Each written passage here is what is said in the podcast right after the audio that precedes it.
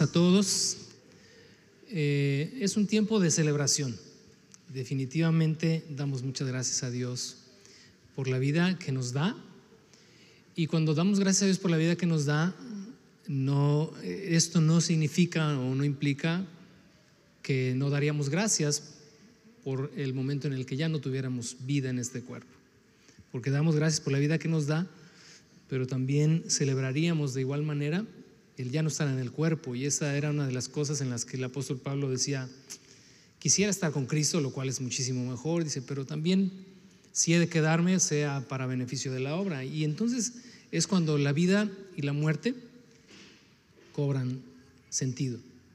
Sabes que me encantan los dichos y hay uno solamente, bueno, tal vez hay más de uno, pero hay uno en el que nunca he creído en este que siempre me decían, todo tiene solución cuando tienes un problema, todo tiene solución menos la muerte. Ese sí no lo compro, ¿no? Porque en Cristo todo tiene solución, aún la misma muerte. Inclina tu rostro, vamos a orar para que la palabra de Dios hoy llegue a nuestro corazón. Te damos muchas gracias, Señor, por este tiempo de celebración. Estamos celebrando la vida porque tú compraste a precio de tu sangre la vida eterna para cada uno de nosotros que hemos creído, que te hemos entregado nuestra vida y hemos depositado en ti nuestra confianza para la eternidad.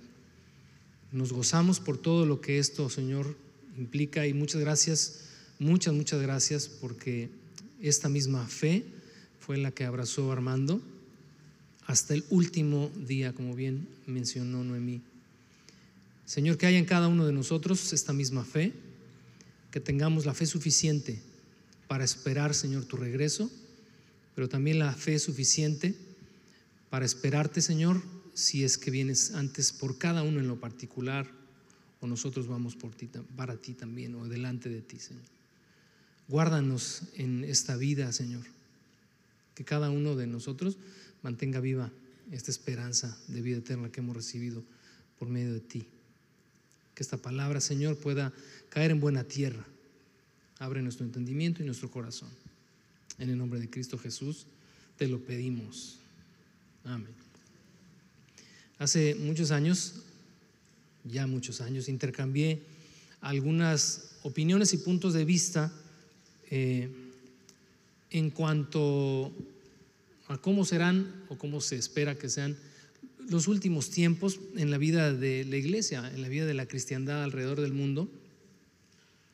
Y en este intercambio de opiniones, obviamente eran contrarias nuestras opiniones entre esta persona y tu servidor, sobre todo porque en esos momentos se, no sé, se había, se había generado un ambiente en ese lugar y en ese momento, un ambiente de, pues de que, de que el último tiempo, o en los últimos tiempos, Dios traería un avivamiento tal que las iglesias estarían llenas, abarrotadas y, y sobre todo cuando te motivan a ti como iglesia, ¿verdad? De que tú como iglesia serás punta de lanza, un referente y, que muchas personas vendrán a Cristo y que, etcétera, etcétera, etcétera. Y entonces en, una, en una plática ahí de sana controversia, porque, pues digo, podemos tener muchas o diferentes opiniones en cuanto a esto, pero yo, yo le decía a esta persona, digo, a mí me encantaría creer que los últimos tiempos se van a caracterizar por eso, por un gran avivamiento en el cual la gente vendrá en masa, ¿verdad? A las iglesias o a Dios más bien, vendrá a los pies de Cristo en masa. Digo, sin embargo, y a pesar de que eso le suena, suena muy agradable, suena muy bonito y muy esperanzador, digo, yo pienso diferente. Yo creo que será todo lo contrario. Y entonces ahí en esa, en esa, en esa plática, eh, pues la persona eh, me exponía sus razones. Yo lo único que le decía, bueno, es que no encuentro en la escritura un solo pasaje, uno solo, que refiera que los últimos tiempos serán así. Dije, más bien veo en la escritura un panorama totalmente diferente. Y por ejemplo, mencionaba el Evangelio de Mateo en el capítulo 24. Acompáñame ahí, por favor, a ver tu Biblia, Mateo capítulo 24.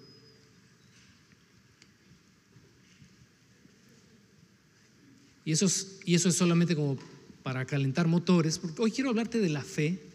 Eso es lo que hoy quiero compartir contigo. Si le pudiera poner título a esta reflexión es Fe a largo plazo. Y ahorita me vas a entender por qué. Pero ahí Mateo, no es nuestro pasaje central, pero me gustaría que me acompañaras ahí en Mateo capítulo 24, en los versos 9 al 13, el entorno en el cual está escrita esta declaración del Señor Jesús es eh, precisamente la respuesta a la pregunta de cuándo va a suceder todo esto acerca del fin de los tiempos, ¿Cómo, qué, qué características tendrán los últimos tiempos. Entonces Jesús, antes de eso, menciona algunas otras características de los tiempos finales, pero por ejemplo ahí en el verso 9, hablándole a los discípulos y por ende hablándonos a nosotros, la iglesia, dice entonces los arrestarán, los perseguirán y los matarán. No, pues qué bonito, ¿verdad? ¿Cuántos dicen amén? Ah, en todo el mundo los odiarán por ser mis seguidores. ¿A quién le gusta este entorno que Jesús nos presenta? A ninguno, ¿verdad? Me gustaría más pensar que todo será eh, dicha y placer, pero no es así. Dice verso 10. Muchos, poloi en griego, que implica o que significa multitudinario, abundante o grande en cantidad, muchos se apartarán de mí, se traicionarán unos a otros y se odiarán. Aparecerán muchos falsos profetas y engañarán a mucha gente abundará el pecado por todas partes y el amor de muchos, y vuelve a utilizar la misma palabra, poloi, se enfriará. Pero el que se mantenga firme hasta el fin será salvo. ¿Qué decir de lo que Pablo habla en 2 de, de Tesalonicenses capítulo 2? cuando dentro de la iglesia de Tesalónica se está corriendo el rumor de que Cristo está literalmente a la puerta. Muchos incluso, ahí en esta misma carta, dice el apóstol Pablo, han dejado hasta de trabajar, renunciaron a su trabajo porque Cristo ya viene. Muchos se salen de la universidad porque Cristo ya viene, otros dicen se quieren casar pronto porque Cristo ya viene. Muchos se han casado rápido o sea, muy temprana edad, porque Cristo ya viene y no voy a conocer las mieles del amor. Y entonces Pablo les pone un alto y dice, eh, no, Cristo no vendrá, es el capítulo 2, segunda de Tesalonicenses, hasta que no se manifieste el hombre de pecado, dice, y venga la apostasía. Y esta apostasía, definida ahí como un evento particular, refiere a una situación a nivel global de rechazo hacia Dios y hacia su palabra. Ese es el contexto de los últimos tiempos, dice el apóstol Pablo. Y, antes de que esto suceda, Cristo no va a venir. Necesita primero suceder esto. Ahí en 2 de Timoteo capítulo 3 también, no vayas allá.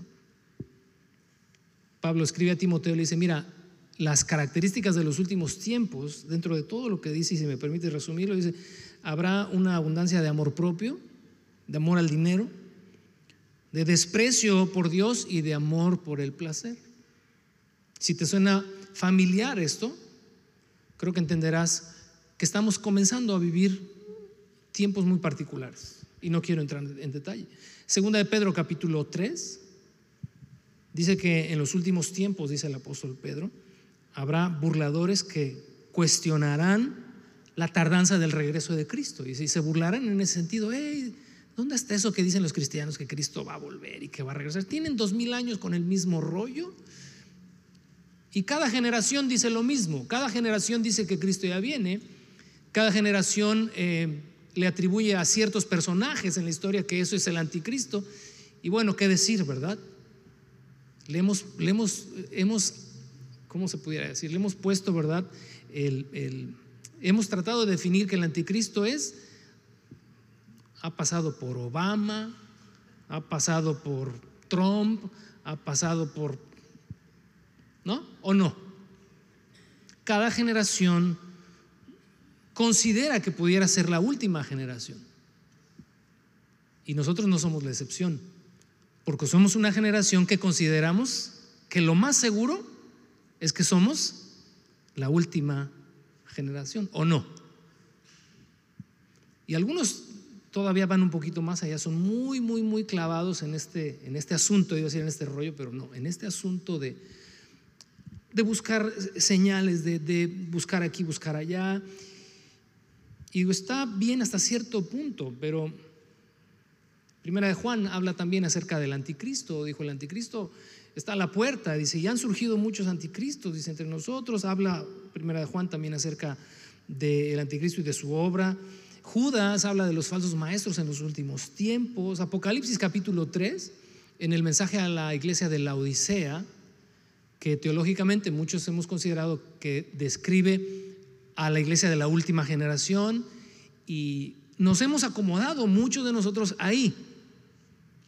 Yo no te estoy diciendo, no estoy hablando de otros, yo mismo considero que somos eh, esta generación, la iglesia de la Odisea esta última generación de cristianos.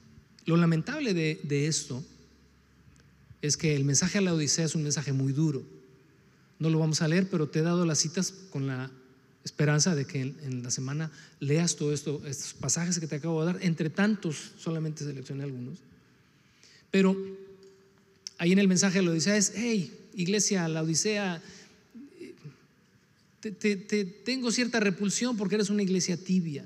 Ojalá fueras una iglesia fría o una iglesia caliente. Estuvieras en, uno o en otro de los extremos, pero no en medio, por las razones que ahí, que ahí le da.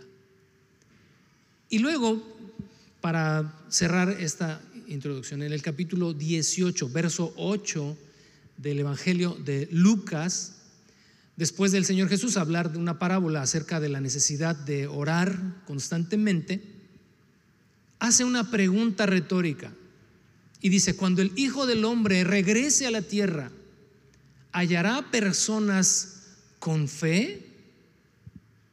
Y es una pregunta, es una pregunta difícil, porque no la hizo o no la formuló ni Pedro ni Juan, ni la formuló nadie, ningún teólogo de los últimos dos mil años. Es una pregunta que formuló el mismísimo Cristo que volverá por su iglesia. Y hace esta pregunta, cuando el Hijo del Hombre venga en los cielos, ¿hallará fe en la tierra? Y es una pregunta genuina. Obviamente sí hallará a un remanente de fe, pero esta pregunta se hace en el contexto de lo que te acabo de decir a manera de resumen en el Nuevo Testamento, de que los últimos tiempos se caracterizarán por una falta de fe. Hace tiempo, no recuerdo si te lo expuse aquí o lo he dicho a más de uno porque he estado reflexionando el último año en esto, que el desafío para la iglesia del siglo XXI o el mayor de los desafíos de la iglesia en el siglo XXI será aferrarse a su fe. Porque el día de hoy, quizás a diferencia de nuestros los tiempos pasados, donde aunque sea, como, como, como, como lo he dicho, aunque sea bien o mal, incompleto, superficial, pero había cierta noción en cuanto a Dios, la fe en un Dios que creó todas las cosas. Pero el día de hoy, o este, este ciclo en el cual tú y yo vivimos, se va a caracterizar por un ateísmo a niveles y a grados que ni tú ni yo nos imaginamos. Basta con preguntar a los jóvenes y a los adolescentes, que son las nuevas generaciones, pregúntales si creen en Dios. Así de sencillo. Hace 50, 60 años, te repito, bien o mal, incompleto como haya sido, pues nos educaban en la fe a la manera de nuestros padres y teníamos incluso cierto respeto por Dios. Sabíamos que pues que éramos pecadores que pero teníamos esa conciencia de fe. Hoy las nuevas generaciones se caracterizan por eso. Dios Eso déjalo para los ignorantes. Eso es cosa del siglo pasado para atrás.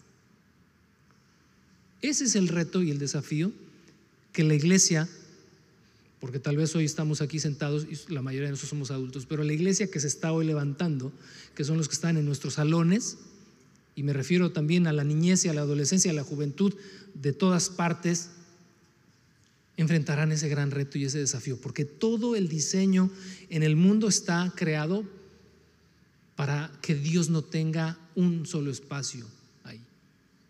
Simplemente nuestros vecinos del norte, en Estados Unidos, hace 50, 60, 70 años, esas generaciones contaban, ¿verdad? Que se oraba en las escuelas, que se leía la Biblia en las escuelas.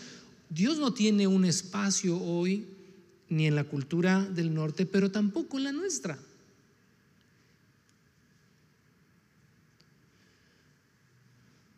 La fe, creo yo, si me permites la analogía, de aquí en adelante será como el agua. Y hablo del agua que es potable y que es consumible. Es escasa. Antes abrías hasta la llave, ¿verdad? Y te tomabas el agua del grifo.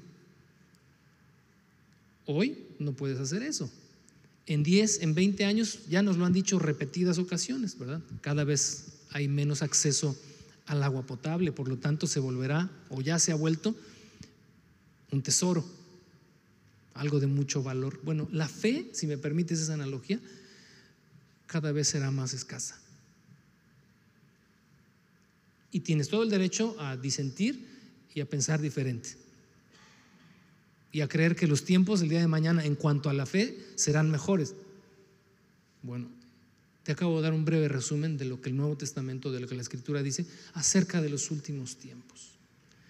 En el capítulo 25, el capítulo siguiente, ahí en tu Biblia, el capítulo 25 del Evangelio de Mateo, porque todo el capítulo 24 tú lo puedes ya leer en casa, puedes leer el capítulo 25 completo, puedes ir hasta el capítulo 23. En estos tres capítulos Jesús habló del final de los tiempos. Y ahí tú en casa, con calma, reflexiónalo, estudialo, saca tus conclusiones.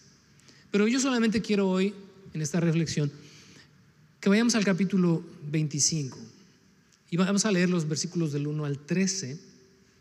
Si me permites, hagamos una lectura de corrido.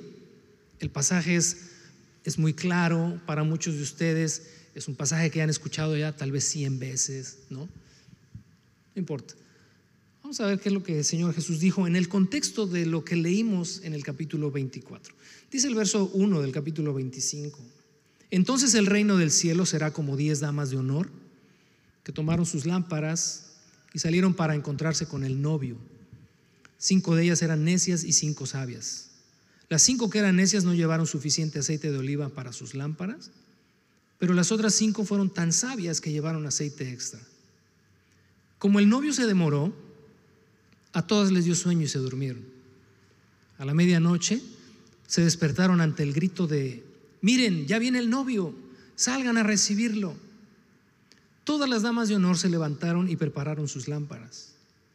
Entonces las cinco necias les pidieron a las otras, por favor, denos un poco de aceite, porque nuestras lámparas se están apagando.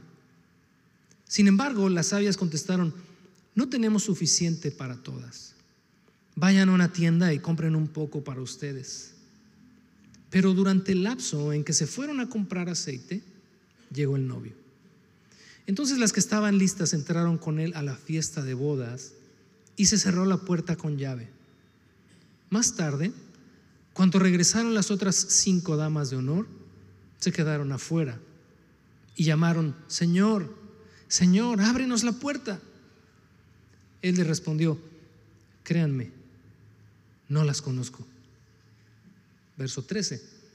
Así que ustedes también deben estar alerta porque no saben el día ni la hora de mi regreso. Me llama la atención cómo comienza esta parábola, porque a diferencia de muchas otras parábolas, o quizás de la mayoría de las parábolas en las cuales Jesús dijo, el reino de los cielos es, esta comienza con entonces, aludiendo a un evento futuro, el reino de los cielos será. No es algo que eh, no es una parábola que se debía aplicar a ese momento, porque el contexto en el que Jesús está hablando es para el tiempo futuro. Por eso quise llevarte al capítulo 24 y ver solamente una fracción, puedes leer el contexto completo y observar qué es lo que el Señor nos dijo en cuanto al tiempo final. Sea este que tú y yo estamos viviendo o no lo sea. Repito, sea este el que tú y yo estamos viviendo o no lo sea.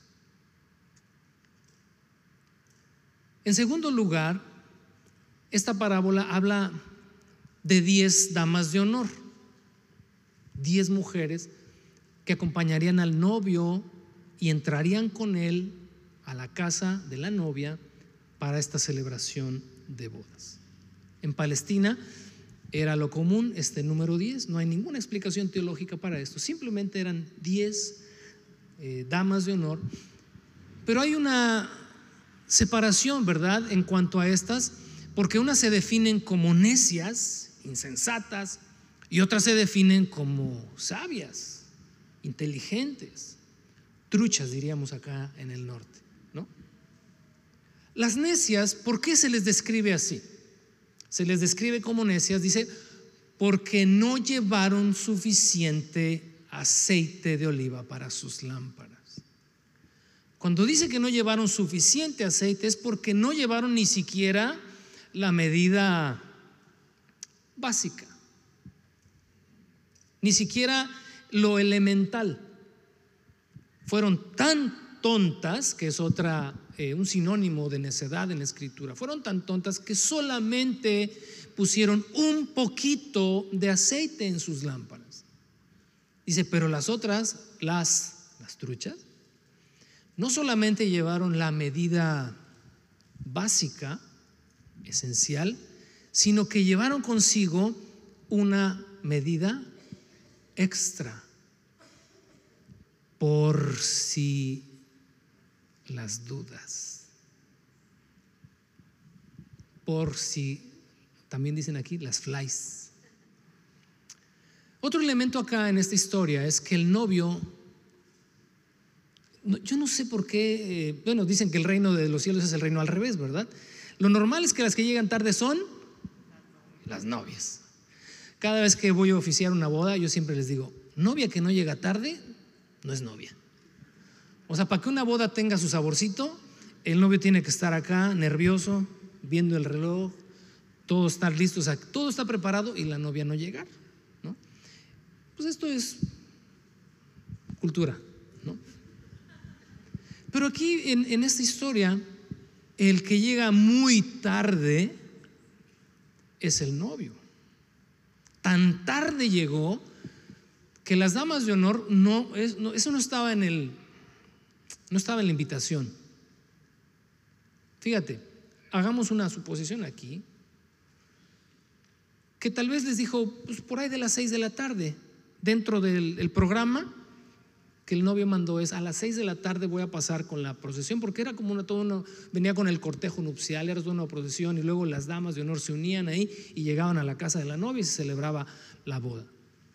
Paso por ahí como de las seis de la tarde, entonces, si eran las tres, las necias dijeron, no hombre, pues con 100 gramitos de aceite, con eso la armamos. El novio va a pasar a las 6, llevamos hasta de sobra. Pero las truchas dijeron, no, ¿y qué tal si el novio se tarda?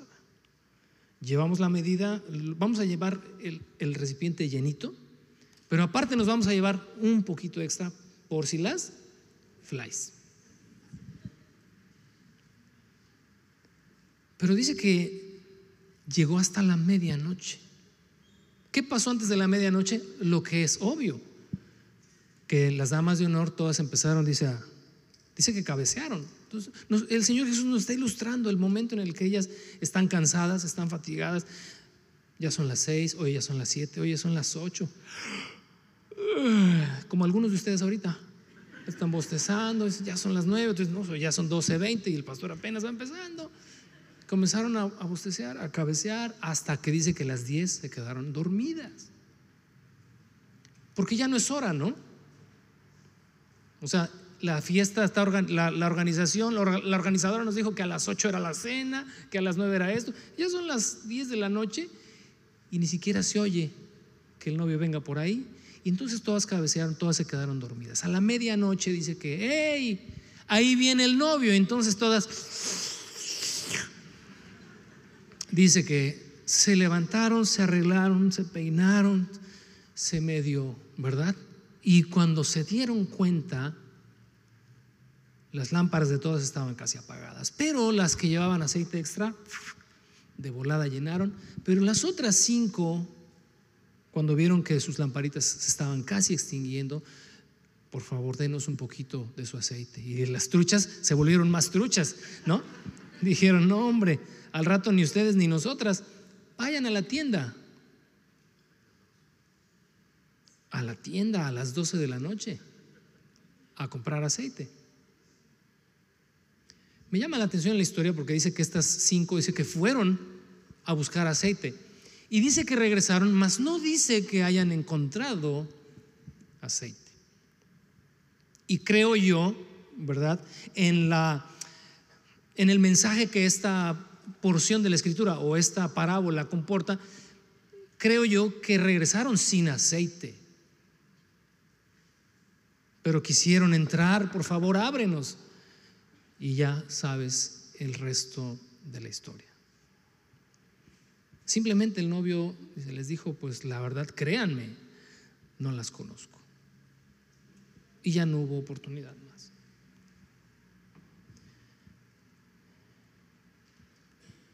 Cuando hablamos de los últimos tiempos, cuando tratamos de entender en qué parte de la historia estamos ubicados tú y yo, honestamente llego a la conclusión de que creo que no es tan importante, no estoy diciendo que no es importante, que no es tan importante saber si realmente estamos viviendo el último de los tiempos o todavía a esto le queda mucha cuerda. Lo importante para cada uno de nosotros se centra en lo que Jesús dijo en el verso 13. Y me gustaría que fuéramos todos ahí otra vez, porque es la médula el mensaje central de la parábola radica en lo que dice el verso 13. Así que, por lo tanto, o llego a la conclusión, dice Jesús, o pónganme atención porque esta es como, como decir, la moraleja de la historia. Ustedes también deben estar alerta. ¿Por qué? Porque no saben el día ni la hora de mi regreso. Cuando pensamos en estas diez vírgenes o en estas diez damas de honor, y cómo se dividen en, en, cinco sabias y en cinco necias, siempre hablamos, ¿verdad?, de, de, de las necias como aquellas que, no sé, el aceite se ha hecho eh, mucho la referencia a que es un símbolo del Espíritu Santo en la vida de una persona. Y creo que es así, porque el Espíritu Santo es de alguna manera representado en la Escritura con y por el aceite. Pero ¿qué característica o qué fruto del Espíritu es el que está representado en la falta de aceite? Y llego a la conclusión de que es solamente una cosa y es la fe es la fe y es la fe. Cuando pensamos en quienes nos han precedido, hoy particularmente en la vida de nuestro queridísimo profe Armando, de lo que ya se ha dicho, ya se ha hablado, ya se ha reflexionado, mantener la fe hasta el último de tus días, hasta el último de tus suspiros. Cuando estamos de alguna manera aferrados a la idea de que somos la última generación, digo, me he puesto a reflexionar, ¿por qué cada generación quiere ser forzosamente la última generación? Digo, nos pasó a nosotros, pero también le pasó al mismo apóstol Pablo. ¿Recuerda sus palabras? Cuando Cristo venga, dice, los que ya nos precedieron, dice, pues vendrán con Cristo en las nubes, dice, y luego nosotros, los que hayamos quedado, los que estemos vivitos y coleando, dice, le recibiremos. Y sabes que de ahí es precisamente que muchos, ya ves, mira, hasta tu santo apóstol Pablo dijo que vería a Cristo y ya han pasado dos mil años. Te decía que esta reflexión la quiero ver desde la perspectiva de fe a largo plazo por lo siguiente. Porque te has puesto a pensar que qué pasaría si a esto todavía le queda mucha cuerda. Si al mundo todavía le quedan 200 años. Para muchos de nosotros decir, no, 200 años, ya no, ya no, el mundo ya no lo aguanta. Estamos tan mal y la maldad ha llegado tan al extremo que ya no aguantamos 200 años más. Bueno, déjame decirte una cosa, que ni tú ni yo manejamos esa agenda. Si a Dios le place aguantarse otros 200 años más en volver, ¿qué vamos a hacer? La pregunta y la reflexión para ti, para mí hoy, es si eres una virgen o una estas, como una de estas damas de honor que tiene aceite extra por si la jornada todavía es muy larga.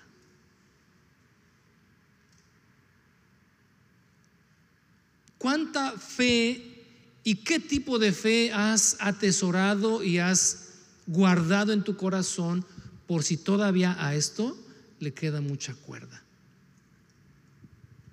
Si Cristo viniera dentro de 50 años, vamos a suponer, si hoy, si así fuera, que Dios nos dijera, ¿sabes qué? No, hombre, todavía a esto le quedan 50 años más. ¿Cómo vivirías tu cristianismo hoy? ¿Cómo vivirías tu fe hoy? ¿Sabes qué?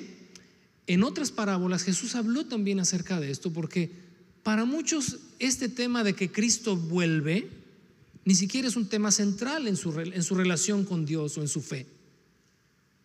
Nuestra fe no tiene tanto presupuesto. Para muchos de nosotros nuestra fe tiene un presupuesto solamente para hoy, para que Dios responda a mis necesidades de hoy. Pero yo no he llevado mi fe a ese nivel o a ese grado o a ese límite de decir, necesito una fe que me haga anhelar que Cristo vuelva y que me haga anhelar, como cantamos hace un momento, verle cara a cara. Así queden 10, 20, 30, 40 años más. ¿Has acumulado suficiente fe? ¿Tienes fe para una larga jornada? Porque mira, el regreso de Cristo puede demorar tanto pues que la vida no te alcance. Puede demorar tanto que la vida no te alcance y que nosotros vayamos, ¿verdad?, a la muerte y que tal vez hasta tus hijos que tal vez hasta tú dices, mi papá, cuando vino a Cristo yo era un niño. Él suponía que, pues, que ya ni nietos iba a tener porque Cristo estaba a la vuelta. Yo he supuesto lo mismo. A veces hasta a mis hijos les he dicho, no, es que esto ya, ya no le queda mucho. Y déjame decirte algo. Hoy, por hoy, prefiero pensar que a esto le falta mucho tiempo. Te voy a decir por qué. Porque eso me hace estar preparado. Para que si le hace falta mucho, estar alerta. Porque si pienso que ya no le falta mucho, que ya está a la vuelta, entonces tal vez me decepcione. Y la fe corra riesgo, ¿no? Porque yo suponía que Trump era el anticristo. ¿Sabes cómo se llama el auto, este, el carro blindado que usan los presidentes, no? La bestia, ¿no? De ahí, vétete a YouTube.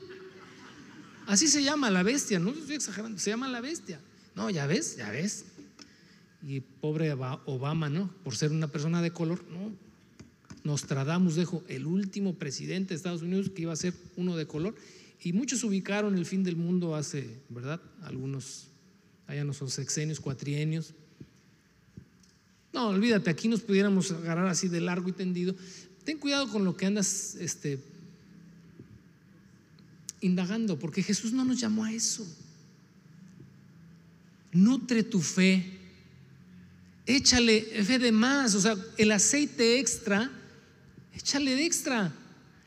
Nutre tu fe hoy como si a tu vida y al regreso de Cristo le faltaran 100 años. Para que si viene mañana tengas un tanque lleno. Pero si demora, tengas la suficiente fe para recorrer lo que pudiera ser tal vez una muy larga jornada. Una muy larga jornada. Te decía, y con esto termino esta reflexión, su regreso puede demorar tanto que la vida no te alcance. Pero con esto quiero cerrar. Pero tu vida puede ser tan corta que haga que tu encuentro con Cristo esté a solo una hora de distancia. Tal vez Cristo tarde 100 o 200 o 300 años más, pero tu vida y la mía no creo que dure tanto. ¿Cuánta fe tienes hoy para que si Cristo viene mañana o si tú vas a Él mañana o si Él viene dentro de 50 años, ¿tienes la fe suficiente? Porque ese será también un reto para ti. Que Dios no sea para nosotros solamente la fe de hoy para satisfacer mis necesidades de hoy. Nuestra fe tiene que trascender para esperar su regreso, pero también para estar listos en nuestro encuentro con Él. ¿Qué nos garantiza que nos veremos dentro de ocho días aquí? En una de las pláticas que tuve con Armando, porque nos íbamos a desayunar de vez en cuando, y te lo referí hace una semana, si no mal recuerdo. Pero él decía, los mejores años de mi vida son estos. Estos son los mejores años de mi vida. No te creas, me decía ese rollo de que los mejores años son la juventud. Dice, a mis sesenta y pocos, estos son los mejores años, porque decía, he acumulado, ¿verdad? Sabiduría, he acumulado conocimiento, he acumulado muchas cosas. Dice, estos tienen que ser los mejores años y siempre me hablaba de la universidad para los viejitos. Hay que hacer, me dijo, una universidad para viejitos y se emocionaba porque eh, le platiqué que en Ciudad de México abrieron una, una universidad para personas de la tercera edad. Me decía, eso, eso hay que hacer, dice, porque hay mucha sabiduría en los viejos y le apostaba mucho a eso. Pero pues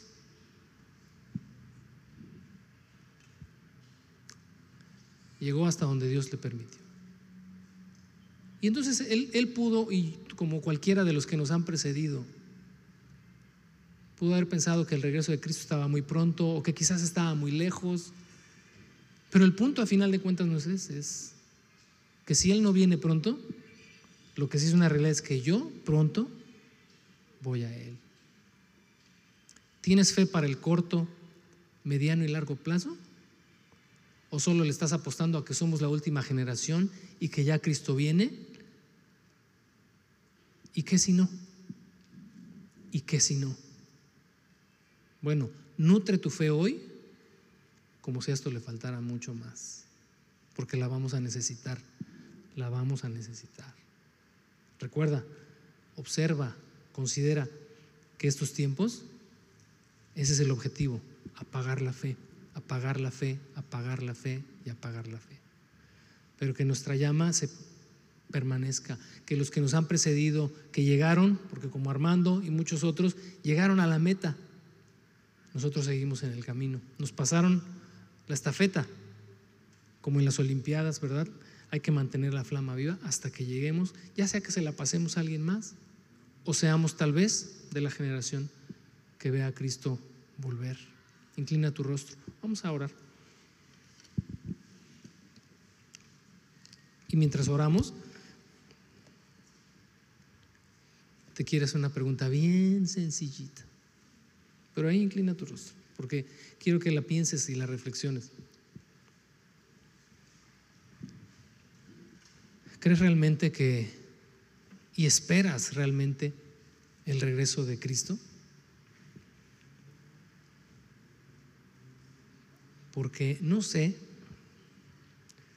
pero a veces pienso que nuestra fe, hablo como cristianos y hablo en general, no de semillas, sino en general, creo que la fe del, cristianismo o, o de una parte del cristianismo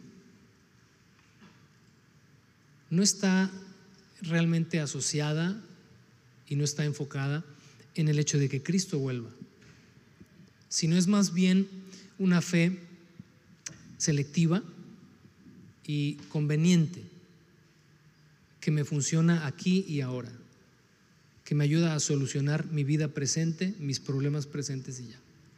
Pero no me hables de que Cristo vuelve porque tengo la impresión o la sensación de que para muchos incluso es como, no sé, como cuento chino.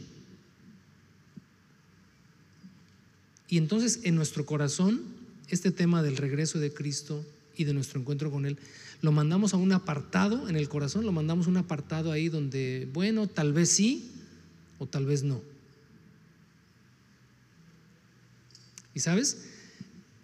Eso sería ser como estas damas de honor necias, donde no tenemos ni siquiera la fe elemental suficiente básica. Por eso, y con esto regreso al principio de esta reflexión, por eso dice que en los últimos tiempos muchos, una gran multitud, dijo el Señor, me dará la espalda. Esas son las características de los tiempos finales. Y por crudo y, ofensivo que pueda esto escucharse, muchos de los que estamos aquí, en algún tiempo, le darán la espalda al Señor. Quisiera, quisiéramos pensar que no. Y ahora sí que como Judas, ¿seré yo maestro? Pero esa es la realidad. Ojalá que por lo menos los que estamos en este edificio y en este auditorio sigamos hoy determinados a nutrir nuestra fe. La historia de las, de las damas de honor es una historia en la que todas tienen una porción de aceite, porque la fe es un regalo que Dios nos da. Dios te ha dado la fe la medida de fe que necesitas para seguirlo. Nutrir esa fe, acrecentar esa fe, fortalecer esa fe depende de ti. Oramos. Señor, gracias por darnos una medida de fe para creer, para creerte, para caminar en pos de ti para saber que hemos sido perdonados de nuestros pecados, que hemos sido limpiados, que hemos sido lavados y que hemos recibido la promesa de la vida eterna.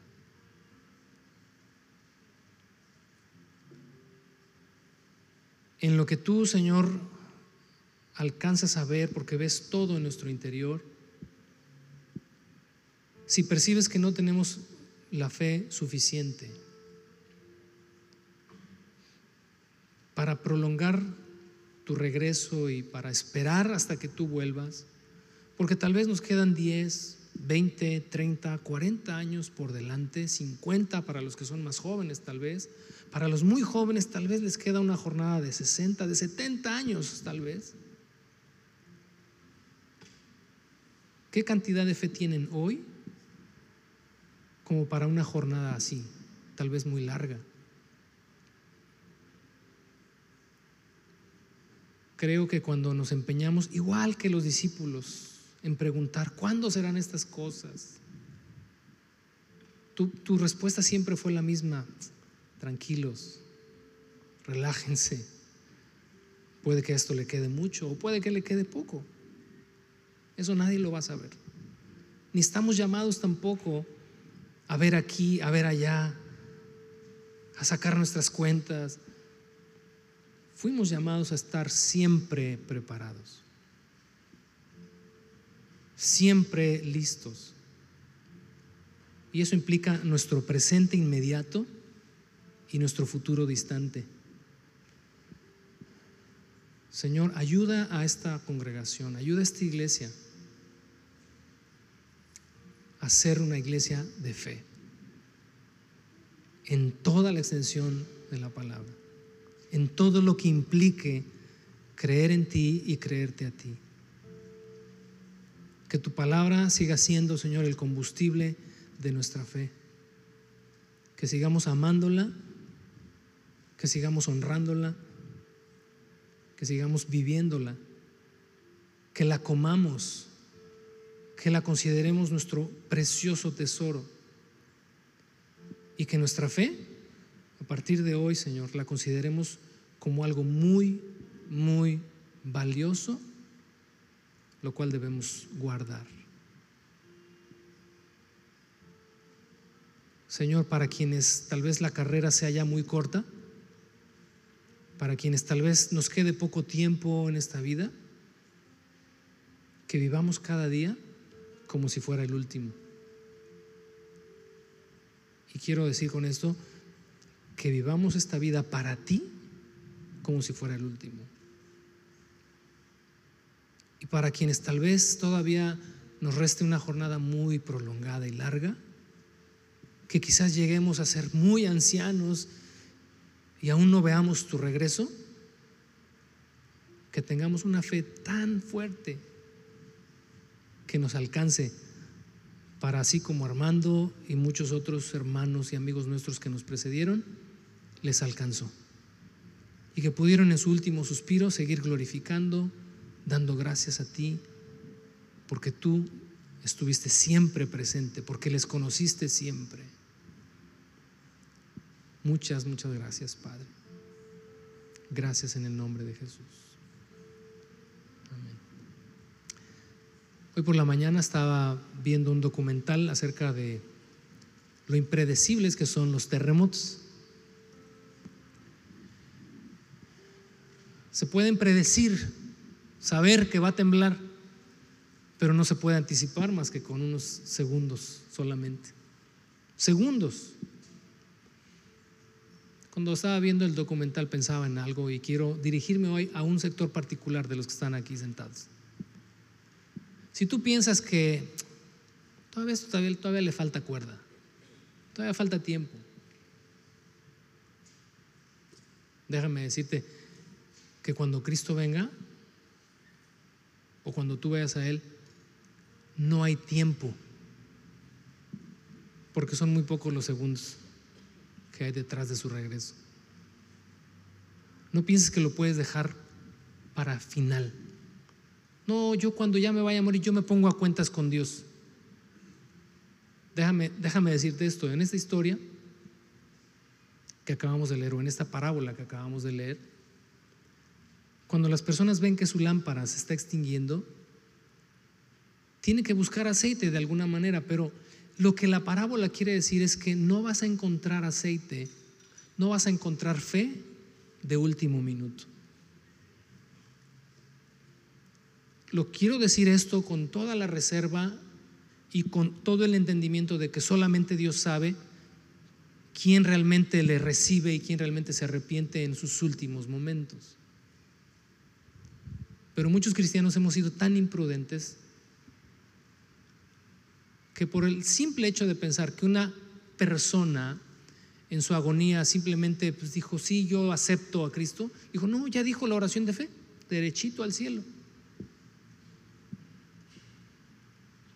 Es una oración de fe. Y solamente Dios sabe si una persona en sus últimos momentos pudo encontrar aceite. Romanos dice, si confiesas con tu boca que Jesús es el Señor y crees en tu corazón que Dios le levantó de los muertos, serás salvo. Y a veces en nuestra imprudencia, y permíteme también hablarle a otro sector de aquí de la iglesia, oras por alguien en la calle y le dices, tú nada más repite esta oración y ya.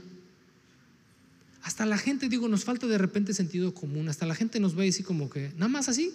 Sí, nada más así. Tú repite esto. Y como merolicos, ¿verdad? Le decimos, mira, repite esto. Bla, yo, Señor, te acepto. Y el otro repite y hasta se nos queda viendo como, este está más loco que yo. Porque están repitiendo algo y tú todavía les dices, ya, ya eres salvo. No es tan sencillo. Se necesita fe. No solamente hablar y no solamente decir, no es una fórmula mágica. Solo cuando la persona lo dice porque es una convicción en su corazón, entonces la persona encontró a su Salvador. El ladrón en la cruz es un ejemplo de aquellos que de último minuto reciben la salvación, pero el ladrón en la cruz no le dijo, perdóname porque robé, porque maté. Le dijo, acuérdate de mí cuando vengas en tu reino. Creyó que aquel que estaba siendo crucificado junto a él era el Hijo de Dios. Entonces, si tú que estás aquí, que nunca le has entregado tu vida a Cristo, no lo postergues para el último minuto. La fe no la vas a encontrar antes del accidente, no la vas a encontrar en tu enfermedad terminal y menos la vas a encontrar si Cristo viene y tú estás dormido en tus laureles. Hoy Dios te está dando la oportunidad de que recibas esa porción de fe, que la nutras, que la hagas crecer y que estés, como dice el versículo 13, listo, alerta, para que ya sea que Él vuelva o que tú vayas, estés con tus maletas preparadas. Vamos a inclinar nuestro rostro y no quiero ni que levantes tu mano, porque ni levantar la mano te va tampoco a salvar. Pero si ahí en tu corazón tú tienes una convicción de que necesitas entregarle tu vida a Cristo y que Dios te ha hecho una invitación hoy a creer, recibe esta porción que Dios te da porque es suficiente para empezar. Es suficiente para empezar una nueva vida, para empezar una vida por y para Dios a través de Jesucristo. Queremos orar contigo. Señor, Aquí está la vida de estas personas que tal vez no saben ni siquiera cómo formular en palabras su gran necesidad, pero que aún en el silencio tú entiendes, tú conoces y tú sabes que están queriéndose volver a ti porque están escuchándote y quieren responder. Te pedimos por su vida, por su corazón que si es su primera vez aquí, que la próxima semana regresen para seguir nutriendo esta fe y esta porción de fe que tú estás poniendo en ellos. Y que se genere en ellos tal convicción que puedan con su boca creer que tú eres el Cristo, el Hijo del Dios viviente, que descendió del cielo para dar su vida por ellos, para darles el perdón y la promesa de la vida eterna. Que esta semilla de fe que ha sido implantada en sus corazones crezca fructifique, se multiplique y que sobreabunde en ellos. Muéstrales el camino, muéstrales la verdad y muéstrales la vida. Muéstrales, Padre, a tu Hijo Jesucristo. Y todos decimos, amén.